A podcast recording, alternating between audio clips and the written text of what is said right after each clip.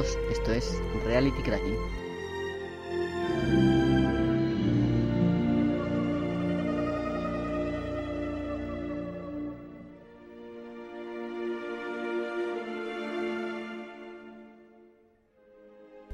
Eh, hoy os traigo un tema interesante y a la vez un poco críptico, nunca mejor dicho. Vamos a hablar de Bitcoin.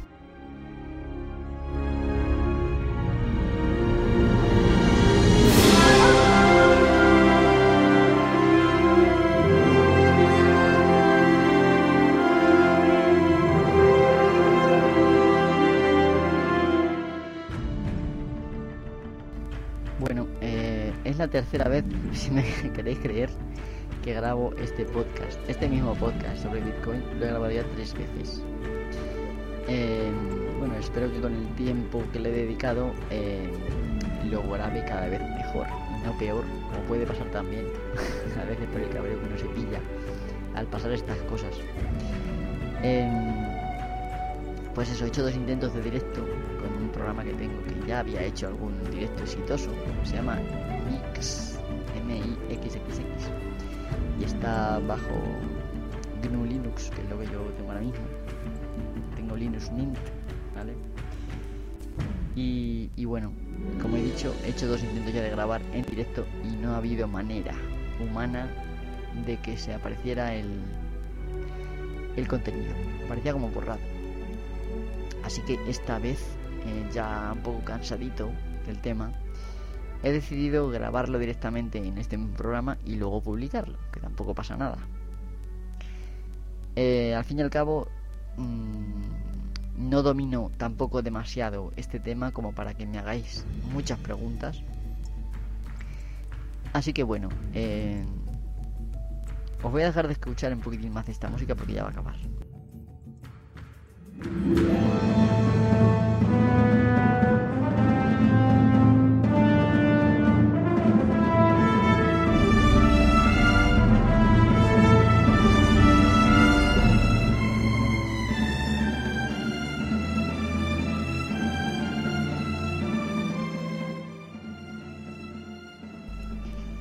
Vale, mm, afrontamos el programa número 24.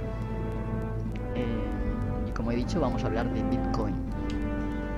Eh, Bitcoin es una moneda electrónica eh, independiente que fue inventada por Satoshi Nakamoto en 2009. Se basa toda ella en una red P2P, es decir, un sistema compañero a compañero o peer-to-peer, ¿vale? Y no depende de ninguna entidad central que la controle, ni de un banco, ni de ninguna empresa, nada en absoluto. Eh, antes de meternos en las arenas pantanosas de Bitcoin, mmm, os voy a intentar explicar eh, las bases de la tecnología en la que en la que está basada eh, Bitcoin.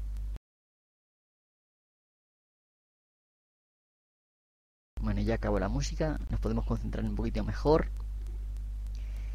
Bien, pues Bitcoin está basado en la criptografía de la llamada clave asimétrica. Claves asimétricas. ¿Esto por qué razón es así? Pues mirar. La criptografía tradicional se basa en una única clave para codificar y la misma clave para decodificar. Eso se le conoce como clave, simétrica, ¿vale? Es la misma clave para las dos cosas.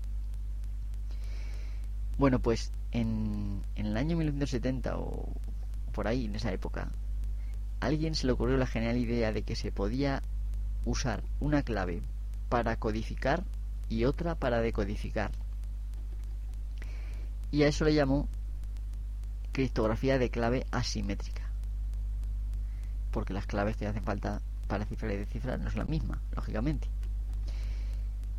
Eh, esto lo seguro que sonará de un programa que circulaba en los años 90 sobre todo, que se llamaba Pretty Good Privacy o PGP.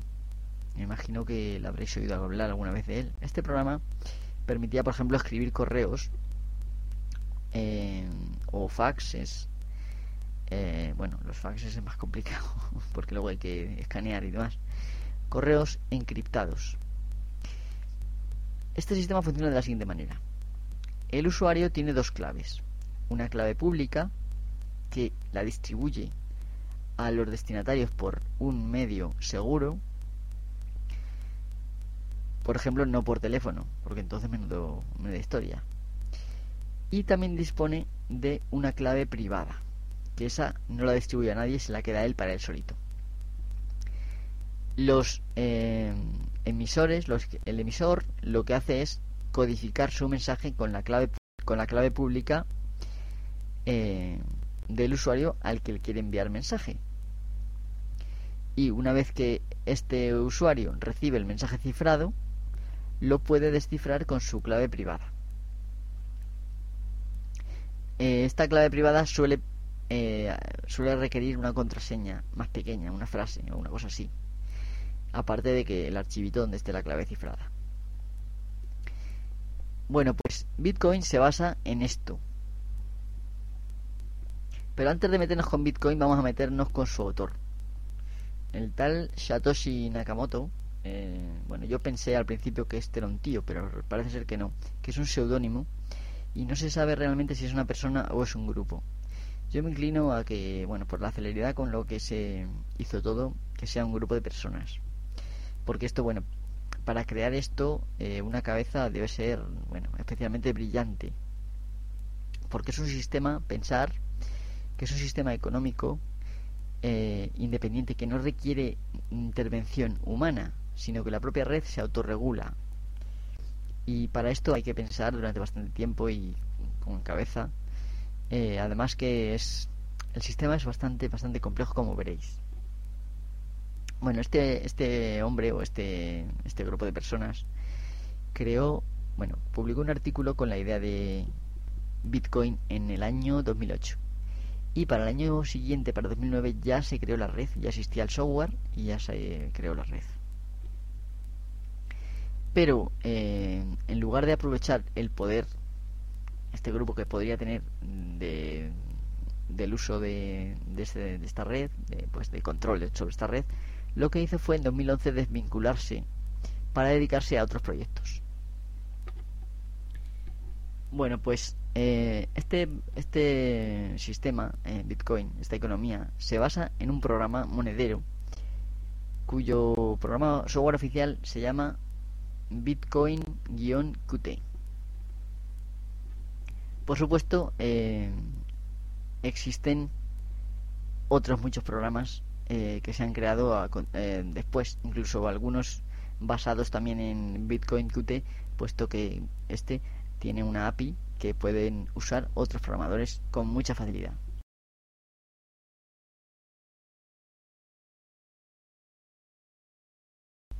Yo la verdad es que cuando empecé a escuchar de este de este sistema de Bitcoin, dije, pero esto realmente es real, lo usa la gente, realmente se fían de un sistema que es electrónico, ¿cómo, cómo de dónde sale el dinero? ¿Esto es por ciencia infusa? Todo este tipo de preguntas yo me preguntaba me imagino que vosotros también os preguntaréis. Bueno, pues os diré que no solamente es real, sino que es muy real, puesto que hay muchas eh, muchas empresas que han confiado en Bitcoin y que actualmente permiten el pago de, sus servicios con Bitcoins.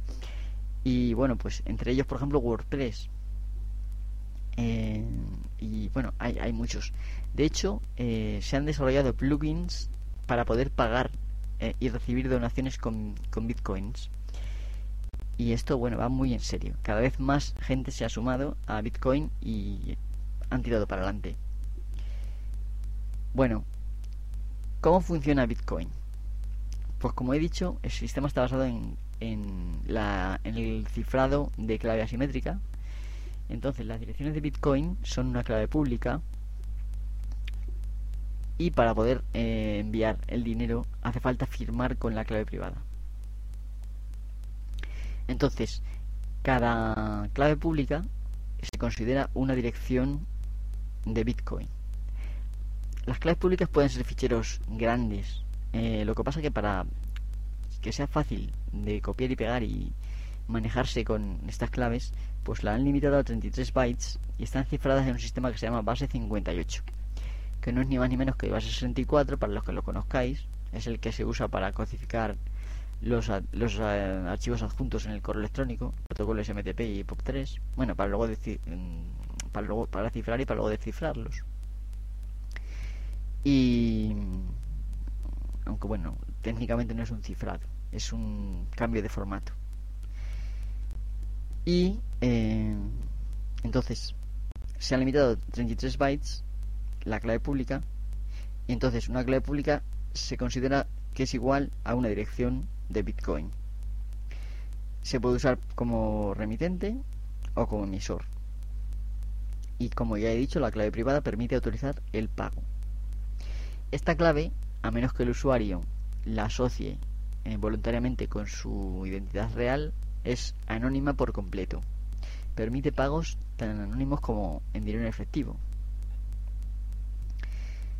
Generar estas mm, direcciones es inmediato. Como no requiere mm, de ninguna entidad mm, gestora ni reguladora, pues lógicamente si tú te creas simplemente un par de claves eh, pública y privada, pues ya tienes ya tienes tu dirección nueva y ya puedes empezar a usarla. No se necesita más. Em, de hecho, bueno, el programa te da facilidades. No hace falta que hagas tus virguerías por ahí. Y bueno, vamos a pasar a lo que se conoce como transacciones en Bitcoin. Todos los Bitcoins, eh, la moneda, bueno, hay, hay por ahí algunos fabricantes que han hecho moneda y billetes de, eh, bitcoins. Pero bueno, eh, la moneda es esencialmente electrónica y no requiere de ninguna de ninguna material físico para representarlo, más allá de un archivo que contiene pues eh, lo que es la moneda en sí y la clave pública del, del dueño.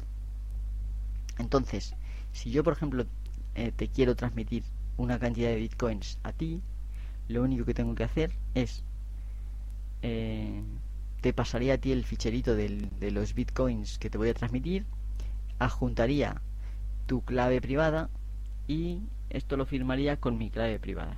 Perdón, adjuntaría tu clave pública porque la clave privada tuya no la sé. Yo sé tu clave pública porque tú me la has dado a la hora de mandar el dinero.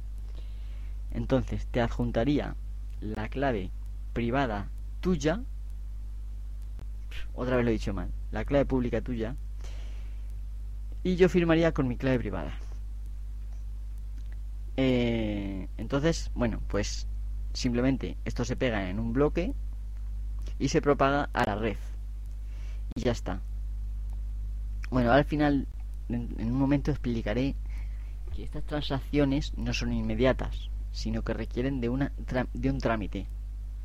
Y eso lo explicaré ahora después. De momento voy a decir que al no exigir, al no existir ninguna entidad central, no hay un registro de transacciones eh, centralizado, como por ejemplo puede existir en un banco.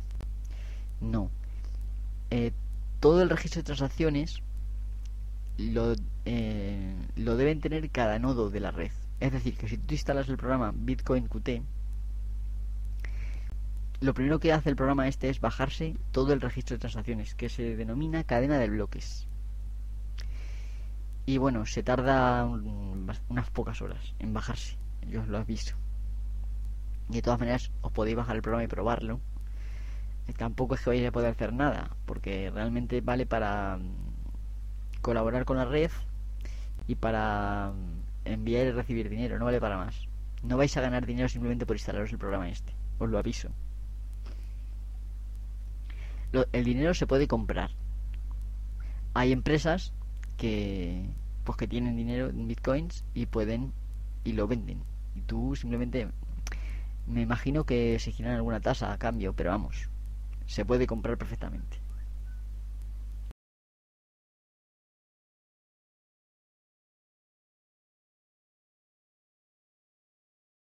Y ahora vamos a una de las partes un poco más complicadas, que es la generación de bloques la generación de bloques, bueno, pues para que le llegue dinero a la red Bitcoin,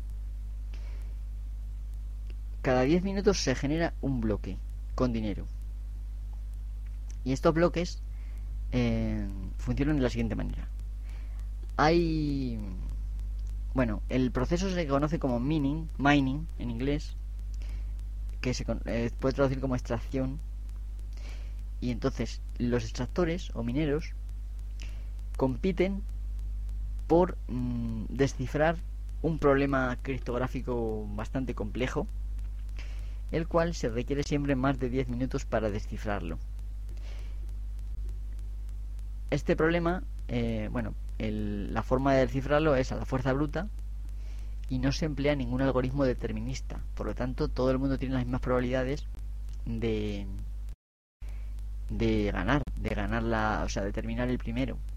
Entonces, el primero que termine se le da una recompensa que no puede ser superior de 50 bitcoins y que conforme pasa el tiempo se va reduciendo para que nunca pueda haber en la red más de 21 millones de bitcoins. Esto es así porque parece ser que por motivos económicos el dinero debe llegar mm, de una forma predecible. Entonces, bueno, como mm, la gente em, evoluciona y se instalan en ordenadores más complicados y hacen mm, triquiñuelas como las que voy a decir ahora después, pues cada 2016 bloques aumentan la complejidad del problema para que siga requiriendo 10 minutos. básicamente eso ocurre cada dos semanas. Eh, en fin, este bloque, o sea, digamos que la red es, es, la que proporciona el problema y, y los mineros están ahí, a recogen el problema y lo intentan descifrar. El primero que lo descifre automáticamente genera un bloque y ese dinero es para él. Luego él lo puede meter en la red pagando servicios. Ahora bien, como comprenderéis, eh, los que los que se dedican a la minería, pues el que gane gana dinero. Entonces hay mucha gente que invierte en más hardware, incluso han llegado a hacer el programa de minería, que es un software aparte, no es el mismo de se requiere Bitcoin Qt, pero aparte otros programas. Entonces, el programa de minería lo hay para poderse ejecutar en, eh, en la GPU de tu tarjeta gráfica. Porque claro, la GPU es un microprocesador muchísimo más rápido que el que tú tienes en tu CPU, vamos, la, el microprocesador central. Entonces, al ejecutarse ahí en la GPU, pues claro, tarda, tarda menos en, hacerse el problema. Entonces, para evitar este tipo de competencias desleales, digamos, el algoritmo eh, o sea, los éxitos se calculan teniendo en cuenta eh, la, la, capacidad de cómputo total de la red, de los mineros, vamos, y la capacidad individual de cada uno. De esa manera, más o menos la probabilidad de que te toque a ti, pues es equitativa. Aún así, habiendo tanta gente compitiendo, pues lógicamente es escasa. Entonces, bueno, parece ser que si tú te dedicas individual, al principio sí se podía ganar bastante dinero, pero si tú te dedicas ahora mismo individualmente a, la minería, vas a ganar pues nada, muy poquito o nada. Entonces lo que hace la gente es reunirse en pools o granjas de mineros donde si uno de esos gana, se reparten los beneficios entre todos. Eh, hay muchos pools de estos y entonces pues eh, tú te puedes apuntar y recibir algo de dinero. Aunque la verdad que la, la, inversión, porque estos problemas de fuerza bruta pues requieren mucha fuerza de procesamiento, te dejan el ordenador medio tontado, me imagino. Y pues no sé si es muy rentable el gasto que haces de luz y de tiempo de procesamiento de tu ordenador. A lo mejor no te no es muy rentable con lo que ganes. Pero bueno, lo podéis intentar. Yo la verdad es que soy un poco escéptico en cuanto a las ganancias que te puede reportar la minería esta, pero bueno. Esta, esto de la minería, como digo, es una forma muy inteligente de que entre de una forma predecible el dinero en la red y que no entre de golpe. Y lo que quieren es que las recompensas se reduzcan con el tiempo a cero. Y entonces, ¿qué recompensas van a tener los, los mineros? Pues muy sencillo. lo que han hecho es que tú, como he dicho antes, cuando haces una transacción no se hace automáticamente, no se envía automáticamente a, toda la red, sino que requiere un trámite de los mineros. Y los mineros no tienen ninguna obligación de tramitarlo. Por lo tanto, tú si quieres que te lo tramiten lo antes posible, adjuntas al minero, al minero que te lo tramite una pequeña tarifa, una tasa. Y de esta manera, en el futuro, cuando ya la recompensa por minería, digamos, tradicional sea cero, pues se nutrirá de las tasas. Exclusivamente. Y bueno, eh, me parece muy, muy inteligente.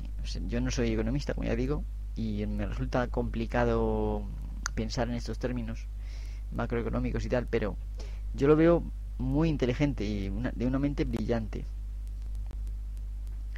El que esto funcione así, vamos, yo lo veo que es un flipe el tema este pensar en, todos estos detalles. Y más que seguramente que me habrá saltado porque no conozco todo. Bueno, em, el futuro de Bitcoin, mm, bueno, voy a deciros una cosa. El Bitcoin ha llegado a estar en 200 y pico euros, un solo Bitcoin, y ahora mismo está en 98,34 me parece. Es un valor que fluctúa en base a muchas cosas. Por ejemplo, si hay un ataque a la red de Bitcoin eh, hace que alguno se lleve el dinero de una forma un poco fraudulenta, pues esto hace que reduzca la confianza y se devalúa la moneda. También se podría devaluar la moneda si hay un abandono de los usuarios. Y si se reduce mucho el número de usuarios, la red no va a funcionar bien. Y entonces, pues, también se va a devaluar la moneda. Los gobiernos pueden intentar querer controlar esto, o sea, pueden querer controlarlo y ponerle, digamos, una regulación. Y esto también puede acabar también con la confianza. En fin, pero yo lo que quería que entendierais con esto es lo siguiente. Ahora mismo el dinero normal, nuestras monedas, el euro, por ejemplo, es una moneda fiduciaria. Antiguamente tenía una base, un equivalente en oro o en plata. Por ejemplo, la libra esterlina estaba en plata. La peseta me parece que era en oro. Entonces, tú sabías que tu dinero equivalía a X. A, X. Incluso en un momento dado, hace ya tiempo, claro, el valor de la moneda en sí, lo que costaba producirla, el material que contenía, era equivalente a su valor, digamos, en, en número económico. Por ejemplo, eran de plata las monedas, o eran de oro. Todo esto hace que tengas en la mano un valor no solamente un número ficticio. Ahora mismo no, ahora mismo las monedas, eh, su valor siempre es superior al costo de producción. Y bueno, han reducido cada vez más los materiales, las monedas han sido cada, vez más pequeñas. Porque llega un momento en que valía más eh, pues una peseta que lo que es el material que lo que es el valor. Entonces, claro, aunque está prohibido Mm, destruir el dinero, pues claro, tú puedes venderlo. Lo fundes, por ejemplo, lo vendes y ganas más dinero. Entonces, bueno, mm, ahora mismo el dinero casi que es ficticio. El Banco Europeo lo, lo emite y apunta deuda y se lo vende a Alemania al 1%. Y Alemania se lo vende a los demás países al 5%. Esos son los bancos nuestros. Y luego los bancos te lo venden a ti al 10, al 12 a lo que les venga en gana. Todo esto, claro, no hace más que contribuir a que se encarezca el dinero y nos llega a nosotros pues muy muy mal, ¿no? Ya muy devaluado.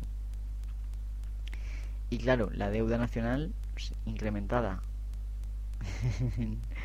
y la deuda tuya también. O sea, si la deuda nacional se incrementa en un 5%, bueno, pues la tuya se incrementa en un 12%. O sea que esto es los préstamos, en claro el dinero los lo inventan. De hecho, en Estados Unidos, con la crisis que hubo, dijeron a tomar viento, a producir más dinero. Y se han quedado tan panchos. Y así, como son los que mandan, pues nos hemos tenido que tragar todo. Entonces, a mí me parece genial que haya una iniciativa particular, digamos, de crear una moneda independiente. O sea, que es una economía que no depende de la política. Ahora mismo Absolutamente todas las economías están dependiendo de la política menos estas, el Bitcoin. Es abierta totalmente libre. Es como el software libre. De hecho, hay una fundación de que se ha creado también hace poco, que aunque no tienen control sobre la red, porque la red, como digo, es libre, pues ellos intentan promoverlo. Harán campañas, me imagino, harán pegatinas, camisetas, ese tipo de cosas, igual que hace la Free Software Foundation para promover el software libre. Bueno, la Free Software Foundation desarrollaban y pagaban a programadores para desarrollar. Ahora mismo ya creo que no, que lo que se dedican es a dar charlas y promover. Pues esto hacen más o menos lo mismo. La verdad es que está genial el que se hagan estas cosas y, que lo ha hecho una persona. O sea, no hay ningún gobierno que haya hecho hacer esto. O sea que yo os animo, si sois economistas, sabéis de esto, pues a, eh, asociaros con un programador como yo o como otros, que hay muchos, y pensar una solución de estas parecidas. Lo suyo, como digo, es que, bueno, pues que se hubiera asociado a un valor que no cambiara. Por ejemplo, en, yo qué sé, en Japón, que es una sociedad que a mí siempre me ha gustado y que me ha interesado en leer y en estudiar cómo funcionaba, pues su moneda se basaba en lo que consume una persona, bueno, se supone que con su familia incluida, en un año.